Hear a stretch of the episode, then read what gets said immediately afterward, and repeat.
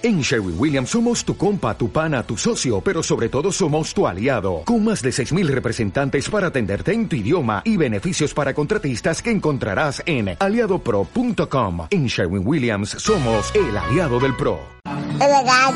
Aquí comienza Mamás y Más, ¿Y eso qué es? un programa de radio. ¿Y qué hacen? Hablar sobre cosas de bebés. fertilidad, embarazo, sexualidad y todos los aspectos relacionados con la crianza. ¿Y quién lo hace? Mamá, ¿Y quién es mamá? Yolanda Vela. Mamás y más, el segundo jueves de cada mes de 1 a 2 de la tarde en Ática FM.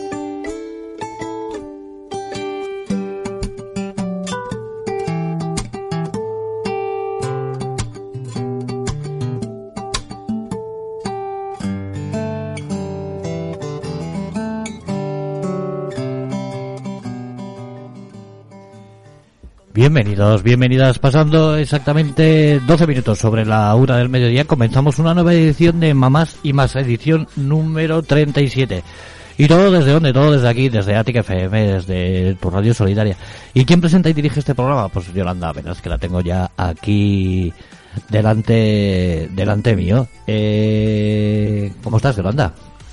Pues acelerada. Acelerada. Yo, yo no lo quería decir, pero hay que decir que tenemos aquí a nuestra amiga Yolanda un poquito acelerada por la vida. No se puede ir así por la vida. Yolanda. Totalmente de acuerdo. No se puede ir así por la vida. Pues nada, sin más, eh, damos la bienvenida a la gente que nos está oyendo. Recordarles que a partir de mañana podrán escuchar el, el podcast cuando lo subamos a distintas plataformas y que están en Atica FM. Y sin más dilación, no perdemos ni un minuto y arrancamos. Yolanda, ¿de qué vamos a hablar hoy? Bueno, vamos a hablar de sarna, de la tiña, ¿verdad? Que parece, bueno, ibas a alucinar, porque Está como muy de moda, o sea, muy de moda, o sea... Sí, sí, no, está- bueno. Últimamente está saliendo mucho en la tele. bueno, y- es que hay un incremento importante. Eh, y vamos a ver debido a qué. Luego también vamos a hablar del vapeo, ¿Mm? que, que bueno, está de moda entre los adolescentes. Sí, sí que está. Y, y bueno, mm, quizás por error hay muchos padres que piensan que mejor que sus hijos vapeen a que fumen. Y lo que hoy vamos a, a aclarar es que es igual de malo Sí. vapear, aunque se vapee sin nicotina, Sin nicotina. que es uno de, de los problemas. Y si nos sobra tiempo, pues hablaremos también de, del tema de los percentiles, ¿no? Algo que preocupa a muchos padres, eh, bueno, ¿no? Lo típico. ¿Y en qué percentil está tu hijo? Que, que debería ser una información que, que se quedase en la consulta, porque al final un dato aislado no tiene ningún valor importante y a veces nos genera cierta ansiedad innecesaria. Entonces hablaremos también de eso. ¿Qué es un percentil? No tengo ni idea. Bueno, pues es, eh, al final tenemos unas tablas creadas, que hablaremos de ello, con qué datos se han creado, eh, pues eh, de 100 niños, ¿no? Que es de 0 a 100. Entonces cuando en las revisiones eh, de los peques se, se les mide y se les pesa y se le da un valor, ¿no? Un- pues por ejemplo un P50 sería como la media, ¿no? Estar en el percentil 50, o sea, ser más o menos, eh, bueno, pues estar en la mitad, ¿no? Que tenemos 49 niños que miden menos, por ejemplo, y 49 que, que miden más, ¿no? Pero a veces, si nuestro peque está en un percentil bajo, nos genera cierta angustia y un dato aislado no tiene la importancia ni implica nada, ni está menos sano un niño en el, cuando decimos en P10, ¿no? En el percentil 10 que un niño en el percentil 70. Ni mucho menos. Muy bien, pues arrancamos. Empezamos hablando de... De la sarna. De la sarna, de la tiña y... que, que bueno, hay, hay muchos eh, dichos, ¿no? Que no son del todo ciertos, como el, lo de sarna con gusto no pica, la sarna pica y pica mucho. Y mucho. Y luego el perro sarnoso, ¿verdad? Que parece el pobre perro callejero que, que no se lava mm, y nada más lejos de la realidad. Quiero decir que se puede tener sar- sarna teniendo una higiene eh, estupenda. O sea, que, que primero vamos a, a desmentir, ¿no? Esos, esos Dichos. dichos que, mm, y empezamos con, bueno, explicando un poco qué es la sarna, ¿no? Que al final es una lesión cutánea producida por un parásito que se llama Sarcoptes scabiei, ¿no? ¿Y qué provoca? Bueno, pues irritación y, y picores intensos y sobre todo por la noche. Sí ¿Es que más activo por la noche? Sí. Sí, sí. Entonces también la sarna se puede llamar escabiosis. Igual que em, cuando un peque tiene piojos se le puede llamar pediculosis, ¿no? Y bueno, se le considera una enfermedad inofensiva eh, porque no invade más allá de la epidermis, ¿no? No, no, no puede, no es un germen invasor que vaya a afectar a órganos internos, pero sí que es verdad que, ojo, que, que sí que puede alterar mucho la vida, ¿no? Porque te puede eh, impedir el descanso y ya sabemos que todo lo que impide el, el, descanso puede alterar nuestro día a día. Pero verdaderamente es un ácaro, ¿no? Que, que, como hemos dicho, pues pica una barbaridad y sí que puede, ¿no? Afectar a, a esa calidad de vida. Y ojo, porque sí que es verdad que, como hemos dicho, no se le considera una enfermedad inofensiva, pero eh, sí que es verdad que se puede producir una sobreinfección bacteriana en, en un caso de, de sarna, ¿no? Y, y, como os he dicho, pues al final tiene esos estigmas eh, negativos de, como hemos dicho, ¿no? Del perro sarnoso que, que lo asociamos a, a, gente que quizás no pueda tener una higiene, eh, una buena higiene.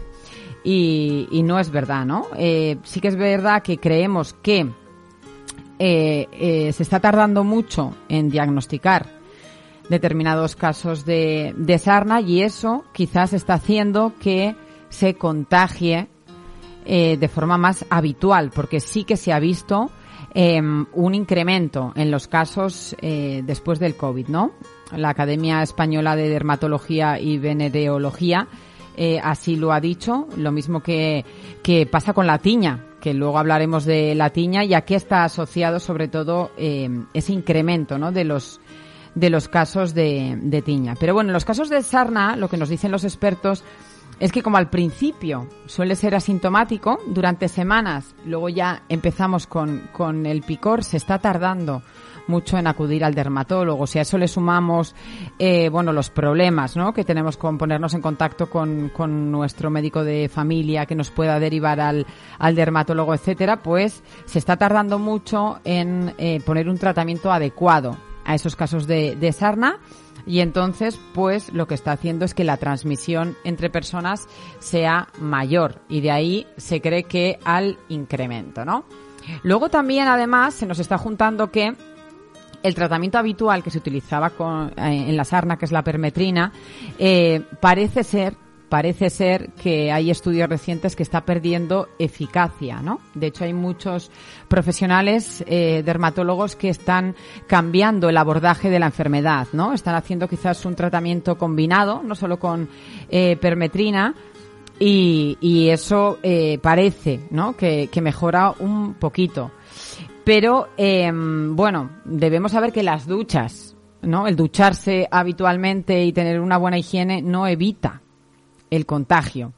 Así que, que bueno, pues, pues tenemos un problema, ¿no? Y luego también, además, eh, nos pasa un poco como los piojos. Eh, al ser un ácaro, para poder eliminarlo de la ropa, eh, claro, si entra la sarna en casa, eh, si, si compartimos toallas, si, si compartimos determinadas cosas, sábanas, etcétera, pues es más fácil el... Si el contagio es más por contacto. El, el, el, el contagio es por contacto. Por contacto Eso ¿no? es. Entonces, claro, si compartimos sábanas o compartimos toallas, etcétera, pues eh, estamos viendo que dentro de los mismos núcleos familiares se está viendo contagio eh, en el caso de la sarna. Y lo que os decía que es un hándicap, como en el caso de los piojos, es que para eliminar este ácaro necesitamos lavar las cosas a más de 60 grados. Uh -huh. ¿Qué, qué, qué, se puede lavar a más de 60 grados? Pues poquita cosa, porque te lo cargas todo. Sí. Eh, entonces, tenemos que ir al plan B, igual que hacemos con, con el tema de los piojos, que es eh, la ropa, encerrarla en una bolsa, en, me da igual que sea una bolsa de basura, pero cerrarla bien y mantenerlo durante, pues lo ideal son dos semanas, ¿no? ¿Por qué? Bueno, porque así nos curamos en salud entre mm, si ha habido puesta de huevos, etcétera. Lo mismo nos, nos pasa con los piojos. Quiero decir que, que no todo lo puedes lavar a más de 60. Ah. Y, y, es exactamente lo mismo, ¿no? La ropa de cama mm, depende de qué tejido tenga o los cojines, eh, etcétera, que podemos compartir en, en, el sofá. Si los metemos a más de 60 grados nos quedamos sin, sin efectivamente, nos quedamos sin nada.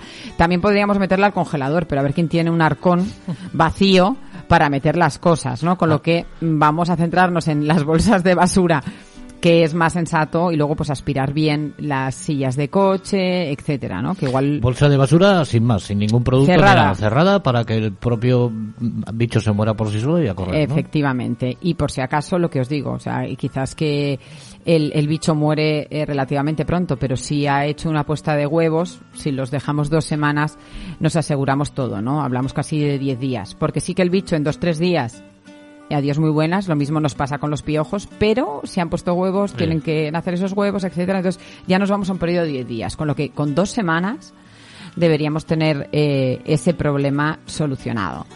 Así que, bueno, pues eh, dejar claro que no se deben compartir ni sábanas, ni toallas, ni ropa si tenemos algún caso en casa, que la ropa que se pueda hay que lavarla más de 60 y la que no se pueda vamos a tener que hacer este plan B que hemos dicho y sobre todo pues evitar el contacto piel con piel con personas contagiadas, ¿no?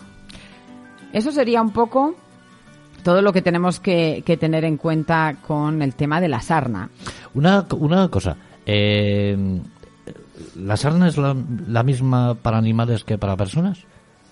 ¿Se contagia de persona, o sea, de, De si de tienes co- animal en casa, te la puede contagiar a la persona o la persona se la puede contagiar a... Porque al perro no lo vas a meter dos semanas en una bolsa, digo no, yo. po- pobrecito. Habrá que tratarlo, supongo que con, con permetrina también, ¿no? Que ya sabéis que, que aunque los principios activos que utilizamos eh, con los animales en muchos casos son de son de, de los mismos que utilizamos sí, en sí. personas, pero las dosis lógicamente son diferentes porque porque depende del, del peso, ¿no? Entonces, en estos casos eh, entiendo que yo no soy una especialista en dermatología, entiendo que sí que puede haber contagio entre de animales a personas y personas a animales, pero volvemos a lo mismo, ¿no? Que sería tratar y evitar el contacto eh, piel con piel. Y habría que tratar, en este caso sería el veterinario, ¿no? El que nos determinaría la dosis exacta del producto y, y cómo, cómo aplicarlo. Vale, aclarado.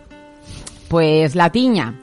Esto sí que ha salido mucho en prensa porque, bueno, es que la AEDV hizo un comunicado sobre el tema de, de la tiña y, eh, bueno, sobre todo porque se había visto un aumento de casos asociados o asociadas a las peluquerías. Ojo, esto no implica eh, que se esté atacando al gremio de los peluqueros, ni mucho menos. Pero es verdad que hay peluquerías low cost que quizás hacen rasurados ¿no? a, a gente joven eh, de forma continuada y no si no se limpia la maquinilla de, de una persona a otra, sí que se, se, se está viendo que, mm, que se puede estar eh, contagiando con las maquinillas de rasurado. ¿El motivo cuál es? Bueno, pues la moda también, ¿no? De- del tipo de peinado, sobre todo en adolescentes, que son pues degradados, en la parte baja eh, prácticamente afeitados, ¿no?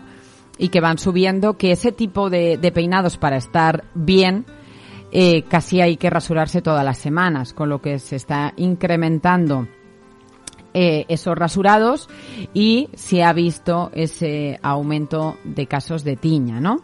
¿Qué síntomas o es- estamos viendo en los casos de tiña? Porque si viene un, una persona a nuestra peluquería a que le rasuremos y vemos al- eh, alguno de estos síntomas, además de no rasurarle, debemos eh, informarle que tiene que, bueno, pues que le tienen que mirar esas lesiones que tiene porque posiblemente em, pueda ser, en este caso, tiña, ¿no?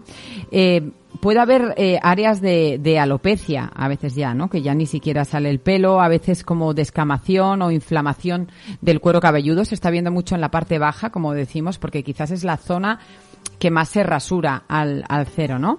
Y, y luego también da picor. Sí que se ve ese picor, esa descamación en la zona. Como hemos dicho, en ocasiones hay inflamación, a veces supura, a veces hay dolor, a veces puede haber incluso fiebre, o zonas, como hemos dicho, que, que hay pérdida de, pelo ya, ¿no? Que se llama alopecia. Y bueno, pues es que la identificación de los pacientes afectados es imprescindible, ¿no? Para evitar también el contagio. En este caso, eh, al final, eh, el contacto con las esporas del hongo en el cuero cabelludo, ¿no? Y, y los folículos pilosos del paciente hace que si yo rasuro a una persona con tiña y luego utilizo esa misma maquinilla en otra persona, eh, se, se pueda producir ese contagio sin que esas dos personas ni siquiera coincidan en la peluquería, ¿no?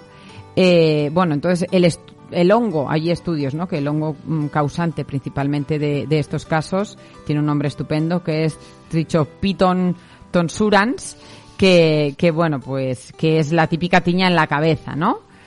Y predominan sobre todo lo que hemos dicho, ¿no? En la nuca, también en, el, en la zona temporal.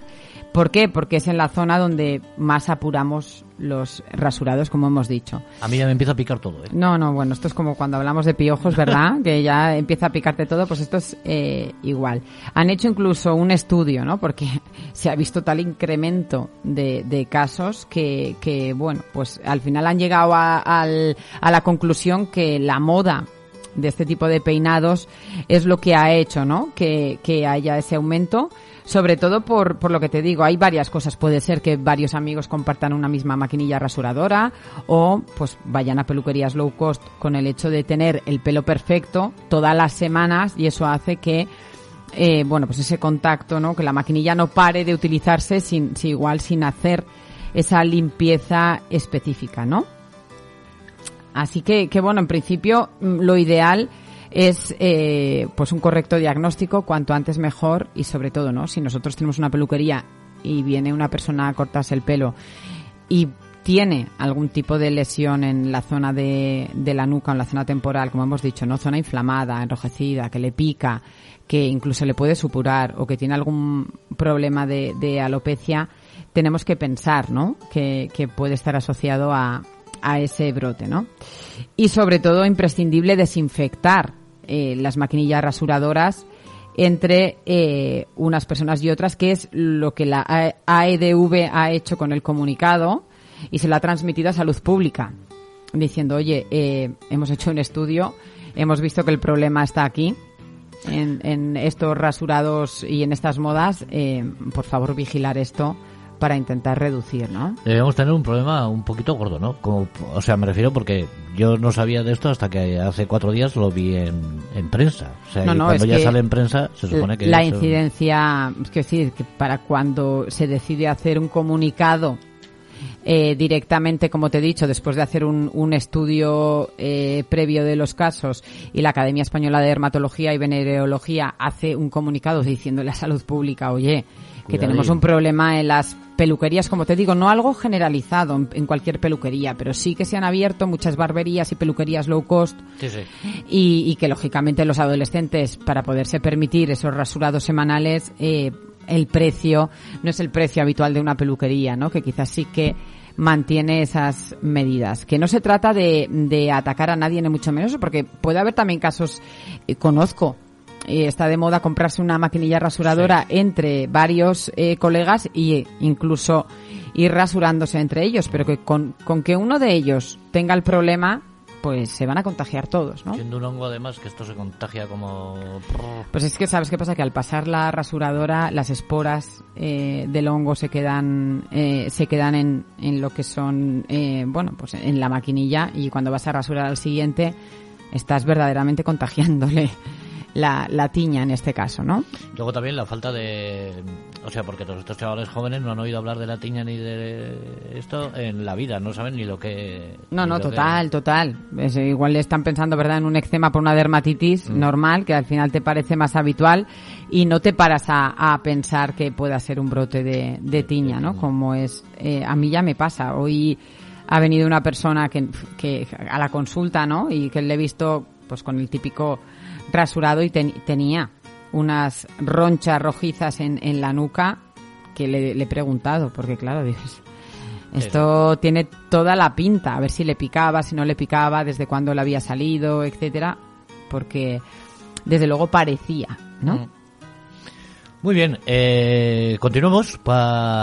Cambiamos de tema, ca- Cambiamos pasamos al vapeo. Radicalmente al vapeo, eso también me interesa. A ver, Sí, sí, porque, bueno, nos hemos encontrado eh, el otro día, por ejemplo, hicimos un podcast con, con una pediatra que, que, que además, eh, bueno, pues, pues eh, está más eh, centrada en, en estos temas y, y es, es neumóloga también y decía, me comentaba que es que hay padres que compran vapeadores a sus hijos pensando que es eh, mucho más inocuo. Y luego también eh, así como cuando antes, ¿verdad? Cuando éramos adolescentes y fumábamos, pues nuestros padres al final, ¿no? Nos pillaban porque olía. Es verdad que en este caso con el vapeo, esa parte eh, no es tan clara. Así que es verdad que a veces pueden traer olores afrutados, etcétera, de, de los productos que se utilizan, pero no es un olor tan característico y tan fuerte como, como pasaba con, con el tema del, del tabaco. Lo que pasa que vapear como viene de la palabra vapor, ¿no? Te mm, puede sonarte falsamente inofensivo, eh, pero el aerosol que sale de un cigarrillo electrónico no es vapor de agua y no es tan inofensivo como a priori parece, ¿no? Entonces, eh, pues vamos a empezar explicando un poco cómo funciona el vapeo, porque porque yo, por ejemplo, que no he vapeado nunca, eh, en fin, tampoco tenía muy claro que, que, era en sí todo, ¿no? Pues eh, al final el vapeo es inhalar el vapor creado por un cigarrillo electrónico. Eh, entonces estos eh, estos aparatos tienen un dispositivo, ¿no? En el cual, pues bueno, lleva un líquido con o sin nicotina. Y el líquido es propilenglicol, glicerinas, saborizantes, aromatizantes y otros compuestos químicos y mediante un sistema eléctrico con una batería que generalmente recargable y un atomizador que vaporiza la mezcla, pues simula un poco lo que lo que puede ser eh, fumar, ¿no? El, el cigarrillo uh -huh. tradicional. Pero claro, esas sustancias que estamos vapeando, que estamos inhalando, aun, aunque no lleven nicotina, eh, también son contraproducentes, ¿no? Entonces, eh, es importante entender qué efectos, ¿no? Puede tener el, el, vapeo sobre la salud, que evidentemente, como es algo mucho más nuevo que el fumar, tenemos muchísimos menos estudios, pero eso no implica que lo que sabemos hasta ahora ya nos indica que bueno, desde luego, e inocuo no es, ¿no? Eh, esos componentes que hemos dicho, como glicerina, propilenglicol y a veces nicotina, son, eh, bueno, que a veces son cantidades variables, ¿no? Y esos eh, saborizantes y aromatizantes que hacen que, que encima huela y sepa también.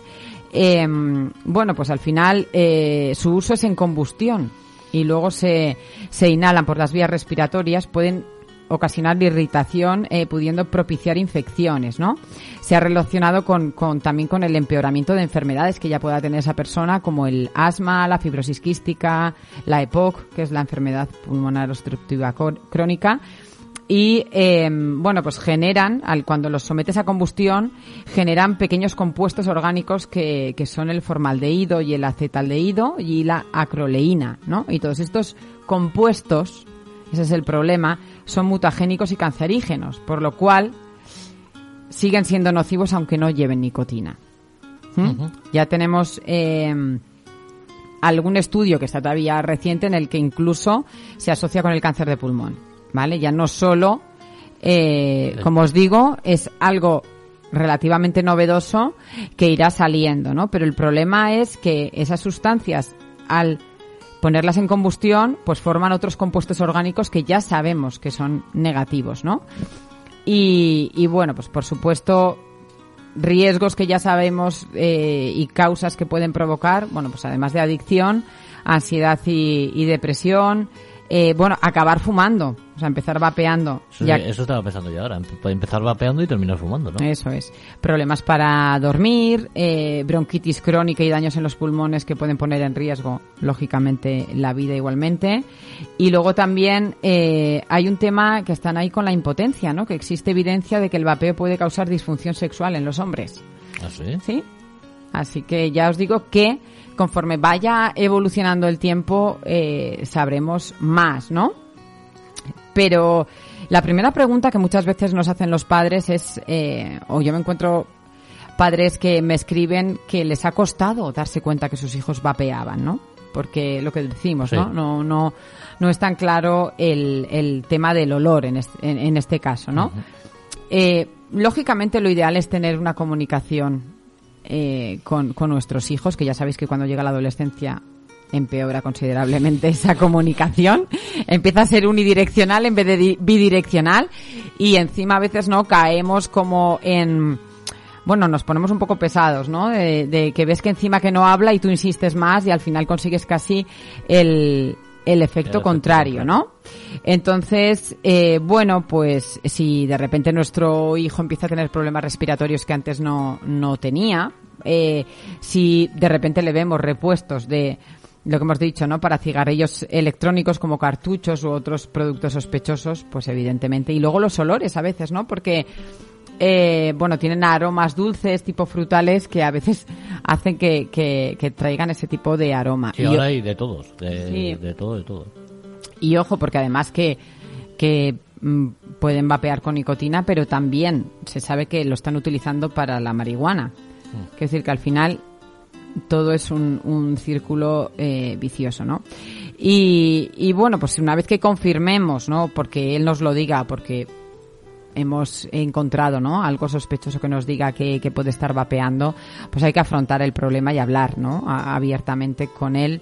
Y, y bueno, pues, pues de la misma forma que con el fumar, eh, pues hay que intentar, ¿no? Eh, herramientas para, para dejar, ¿no? Ese hábito. Y, y bueno, pues ap- ahora ahí tenemos hasta aplicaciones, ¿no? Para dejar de fumar o dejar de vapear con tips y consejos, el, el mascar chicle sin azúcar cuando tengamos ganas de, de fumar o de vapear, ¿no? Deshacernos de todos esos productos y no tenerlos eh, a mano, hacer un planning, ¿no? Igual ir disminuyendo y poner un- una fecha límite. em, Ahora ha salido un medicamento nuevo también, ¿no? Para bueno, es que claro, el, el hándicap que teníamos es que el Champix este que funcionaba tan bien, que yo tengo varias amigas que dejaron de fumar con él como lo retiraron a, a nivel mundial además, no solo en España. Eh, bueno, pues no había en el mercado otro producto sustitutivo que funcionase tan bien, ¿no? Ahora ha salido un producto nuevo que esperemos que, que sea tan efectivo como, como era en ese caso el Champix y, y consigamos, ¿no? Otra vez, eh, bueno, pues que hay gente que había, de, mm, mucha gente, ¿no? Que había dejado de fumar, que luego había vuelto y que, y que quizás con ese producto no le costó dejarlo y ahora no conseguía, ¿no? Eh, el, el, el tener las herramientas para poder dejar de. Oye, con el de tema del vapeo, una cosa, una pregunta, a ver si, si, si tú la sabes. Así como hay restricción de edad para la venta de tabaco, para la venta del vapeo no hay. Pues no lo sé, entiendo que sí, pero volvemos a lo mismo. Seguro que hay una, una edad, pero siempre está el truco del almendruco.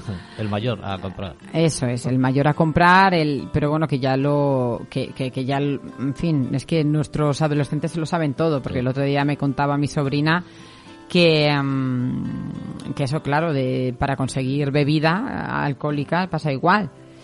Eh, hay en sitios que no piden el DNI, ¿no? Pero hay en sitios que lo piden, entonces se quedan, los que son menores se quedan en la puerta. Eh, Y cuando viene alguien mayor de edad le piden que les compren, les dan el dinero y los otros entran y les compran, ¿sabes? Una buena acción estupenda y maravillosa. Pues el buen samaritano. efectivamente, del buen samaritano. Entonces siempre vamos a encontrar sitios que igual venden recambios y no y no cumplen la ley a rajatabla y luego además si no, pues siempre tenemos los buenos samaritanos, que en este caso pues mejor no serlo, eh, que sí que son mayores y entonces directamente sí que... em, Sí, porque al final dices, no, la prohibida venta a menores de 18, pero luego eh, eso se regula Sí, sí. que con el tabaco pasa igual. Quiero decir, eh, entrabas a un bar y con 16 y 17 podías conseguir un, un paquete de tabaco perfectísimamente, sin andar escondiéndote ni pidiéndoselo a nadie, ¿no? Sí. O sea que, que eso es un poco así. Pero que, sobre todo, transmitir que el vapeo no es tan, tan inocuo como, como a priori parece, ¿no? Y que esos padres que quizás con su mejor intención han, han comprado, ¿no? Vapeadores a sus hijos, pues, pues que analicen que hay bastante. Tenemos ya su- información suficiente como para saber que no es, eh, bueno, que no es saludable, ¿no? Y, y con el paso del tiempo seguro que tenemos más estudios que ya empiezan a asociarlo con el cáncer de pulmón y ya hemos visto con la impotencia en el caso de, de disfunciones sexuales en el caso de los hombres y, y bueno, y lo que ya sabemos sí o sí, ¿no? De, de posibles infecciones pulmonares y al final estamos inhalando eh, productos que en combustión generan productos mutagénicos y cancerígenos. Oye, lo que estoy aprendiendo yo hoy, ¿eh? Pues también. Para que veas, para que veas. Sí, sí, además me estoy planteando yo, el- yo soy fumador y me estoy planteando dejar de fumar. Y me había planteando lo de... Lo del vapear, pues yo prefiero que utilices el, el nuevo producto para dejar de fumar sin meterte de Guatemala a Guatepeor.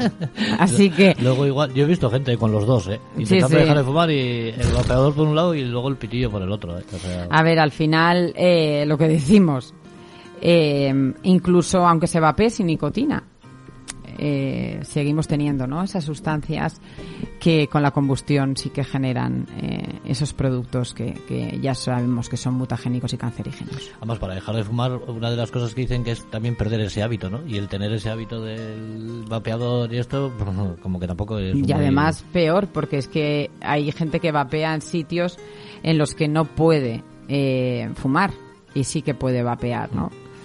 Así que, que al final mm, es mejor, eh, yo creo, ahora que tenemos un nuevo producto para dejar de fumar, casi hacer esa prueba y ponernos ese, ese objetivo alcanzable, ¿no? Mira, yo sí volvería a hacer de todas las cosas malas que he hecho en mi vida, aunque tampoco es que haya sido yo el lute, ¿eh? Ni haya- Lo que sí que no volvería a hacer es empezar a fumar.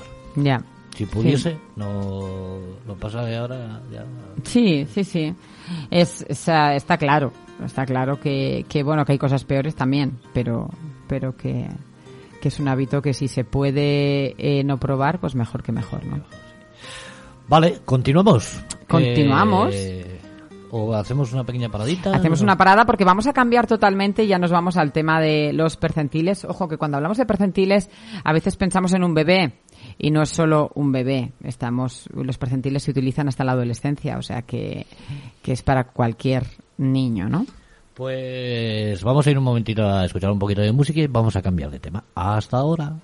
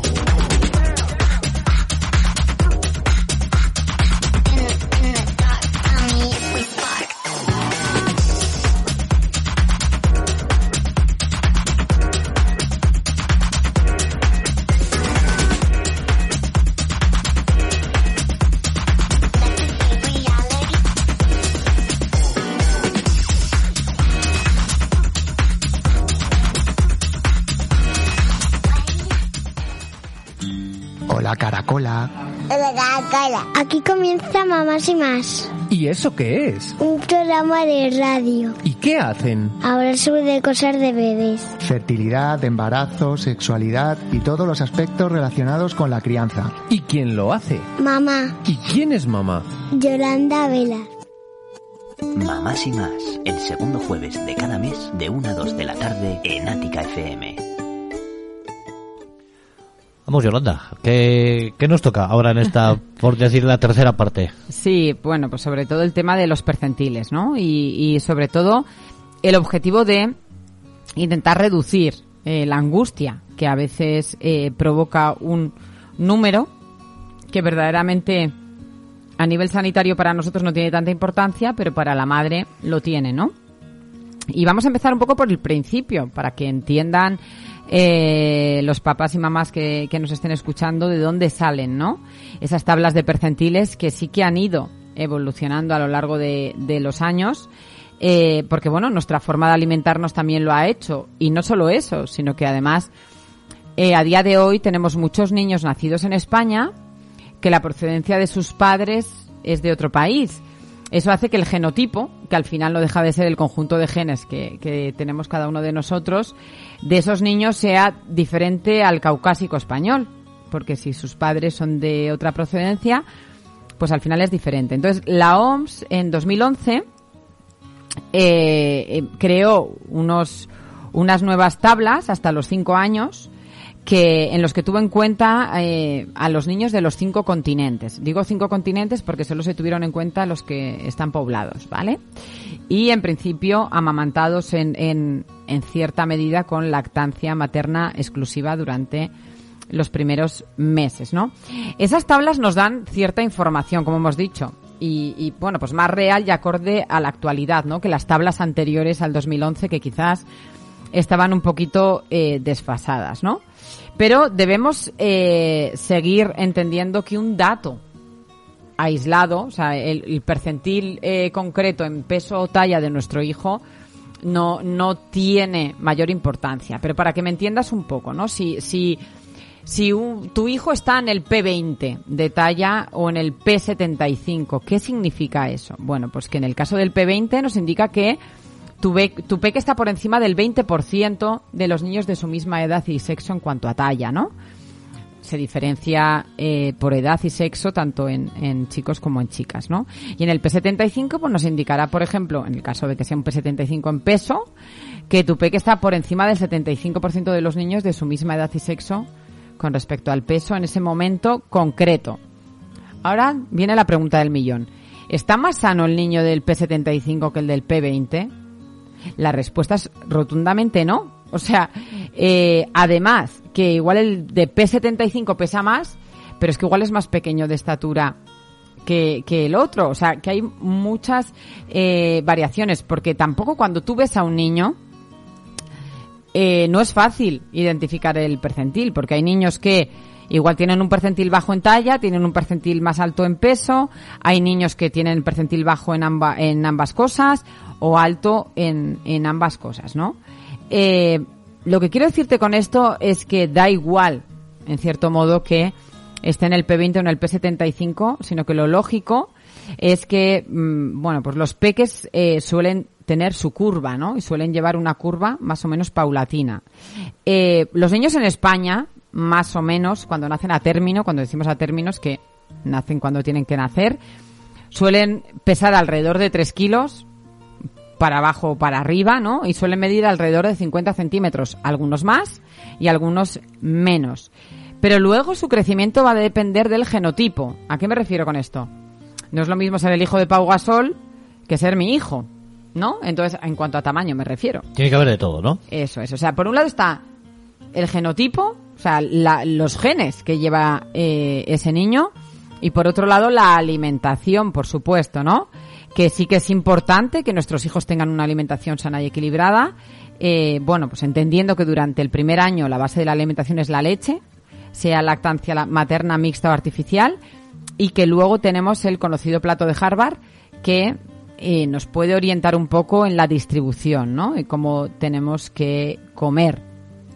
Y luego hay excepciones. O sea, a veces no se cumple la regla al 100%.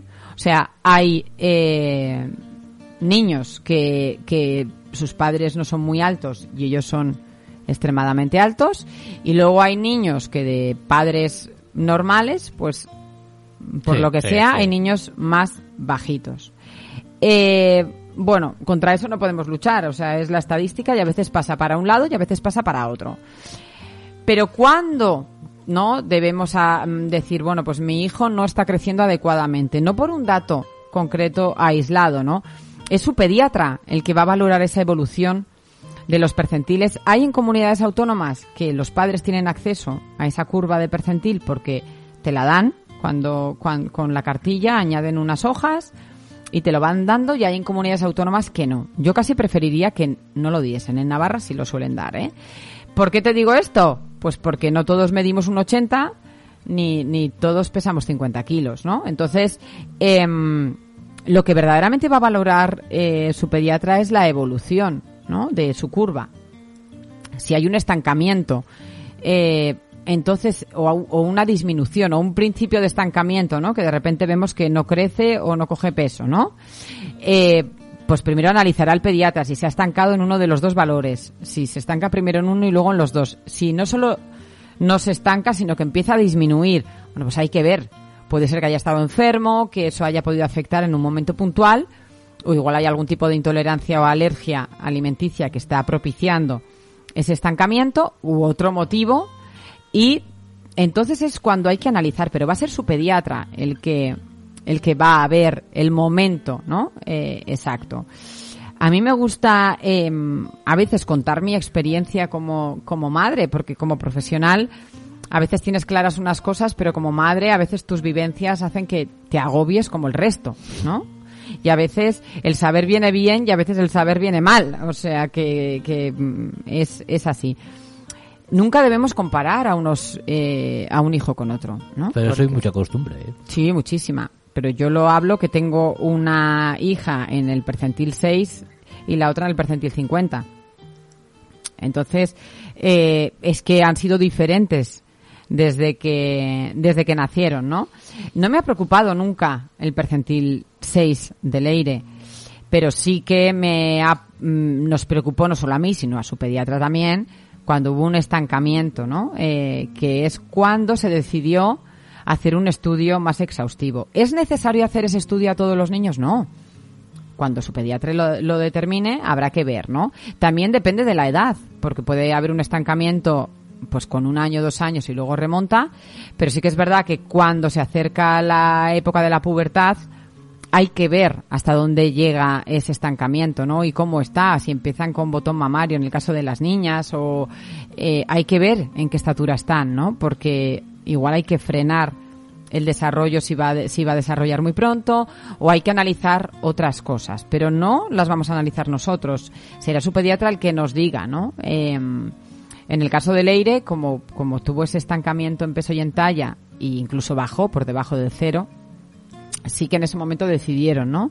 Derivarla endocrino y, hacer un estudio más exhaustivo, ¿no? Que se les mira, por ejemplo, la placa de carpo, se mira la edad ósea. En estos casos lo que se mira es si la edad ósea del niño eh, corresponde con la edad que tiene. En el caso de Leire, por ejemplo, tiene una edad ósea un año y pico más pequeña que, que la que tiene de edad. Eso hace que ganes un poco, ¿no? De, de tiempo entre comillas, sino que si tú miras la tabla un año más eh, más abajo, igual ya no está en el percentil 1 o 2, igual está en el 20, ¿no? Bueno, pues eh, luego además, pues lógicamente le, eh, a nivel endocrino, pues miraron el valor de la hormona de crecimiento, otras muchas cosas para determinar si puede haber algún tipo de problema, un problema eh, endocrino, tiroideo, etcétera, que pueda estar haciendo que, que se esté retardando, ¿no? Además que por supuesto habrá que valorar cómo va ese desarrollo eh, porque claro, si tenemos una niña que, que va muy baja en peso y en talla, y sobre todo en talla, y, y desarrolla pronto, pues ahí es, es donde tenemos el, el siguiente problema, ¿no? En fin, hay que, hay que mirarlo un poco todo, pero que sobre todo en estos casos decirte que, que va a ser el pediatra el que nos va a pautar un poco, el que va a estar un poco alerta de, de porque va a haber esa evolución de, del peso y de la talla. Y bueno, pues sobre todo también yo quería eh, contar mi experiencia pues para reducir un poco no la, la angustia que, que puedan tener eh, madres que, que de repente van un día a, a pesar o a medir a su hijo y de repente hay como un estancamiento. Pues hay que analizar todo, porque igual lo, lo que te digo, a veces eh, hay épocas en las que el crío se coge varias infecciones seguidas, se produce un estancamiento en peso, pero igual en talla no, y eh, pues es que igual no le ha dado para todo, ha seguido creciendo al mismo ritmo, pero entonces se ha visto un poco afectado el, el tema del peso, ¿no? Pero También habrá niños y niñas que de crecimiento, crecimiento más tardío, ¿no? O sea, que sí, sí, sí, o sea, quiero decir que en el que, que el esti- famoso estirón el estirón. existe. Entonces, eh, en esos casos, ah, antes de empezar el estirón, se produce un enlentecimiento del crecimiento y luego, ¡boom!, se pega el estirón antes del desarrollo, habitualmente, ¿no? En el caso de las niñas. Entonces, claro, hay niñas que desarrollan con, con nueve y medio o diez y hay niñas con 14. Ahí hay una franja de, de cuatro años que de unas niñas a otras, hay unas diferencias de, de no solo de tamaño, sino de corpulencia, de, de todo, de desarrollo. O sea, es impresionante, ¿no? Entonces, bueno, las que desarrollan más tarde, pues también tienen, eh, bueno, pues parecen más niñas, ¿no? Entre comillas, porque, porque sí que posiblemente ese estirón lo van a dar más tarde y, y ahora, ¿no? En esa franja de 10 11 años, pues están más pequeñitas, ¿no? Así que, que bueno, yo sobre todo eh, dar el consejo de, de no agobiarse sin motivo. Si tienes alguna duda o hay algo que te preocupe, preguntárselo al pediatra, ¿no? De, de tus peques que no compares, ¿no? En- dentro de tus hijos, porque mm, de la misma forma que unos son mejores en una cosa y peores en otra, no van a tener el, el mismo tamaño ni, ni muchísimo menos, ¿no? Entender que un punto, mm, un dato concreto en una, en una tabla de percentil no tiene ningún valor para nosotros a nivel sanitario y no debería tenerlo para ti como madre, ¿no? Y, y que cualquier duda, mejor preguntar que, que empezar a mirar en San Google, que luego encontramos de todo, claro. Luego pasa lo que pasa. Y luego pasa, ¿no? Que me escriben, es que he mirado y puede tener, digo, ya, es que con cualquier síntoma puedes tener de todo. Entonces, eh, yo creo que es mejor no mirar. Antes no teníamos acceso a todo, ahora que lo tenemos todo a mano, pues también tiene esa parte negativa, ¿no? Que, que de repente nos agobiamos y... y- Tan y- mala es la sobreinformación como la desinformación. Pero vamos, totalmente, ¿eh? Totalmente.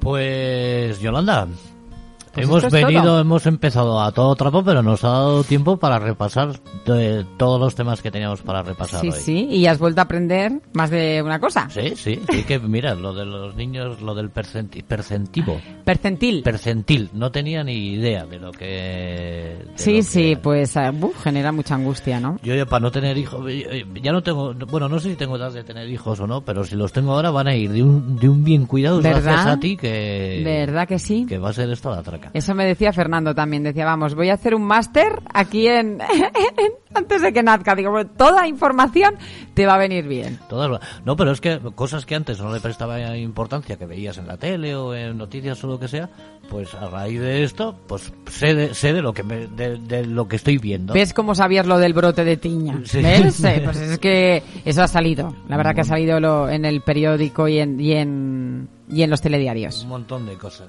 Pues, Yolanda, hasta que ha llegado esta edición de Mamás y Más. El mes que viene, 9 de marzo, segundo jueves de mes, aquí te espero, con una con nuevas cosas ah, aprendiendo sobre, sobre nuestros peques y nuestras peques. Por supuesto. Pues Yolanda, eh, todo un placer decirle a la audiencia que a partir de mañana podrán escuchar de manera totalmente íntegra este programa cuando lo subamos a distintas plataformas como es iBooks, iTunes, Spotify o en nuestra página www.aticafm.com. La gente que sea feliz, que sale gratis y que escuche Atica FM y que escuche Mamás y más. Por supuesto. Nos vemos. Chao, chao, chao, chao. Adiós.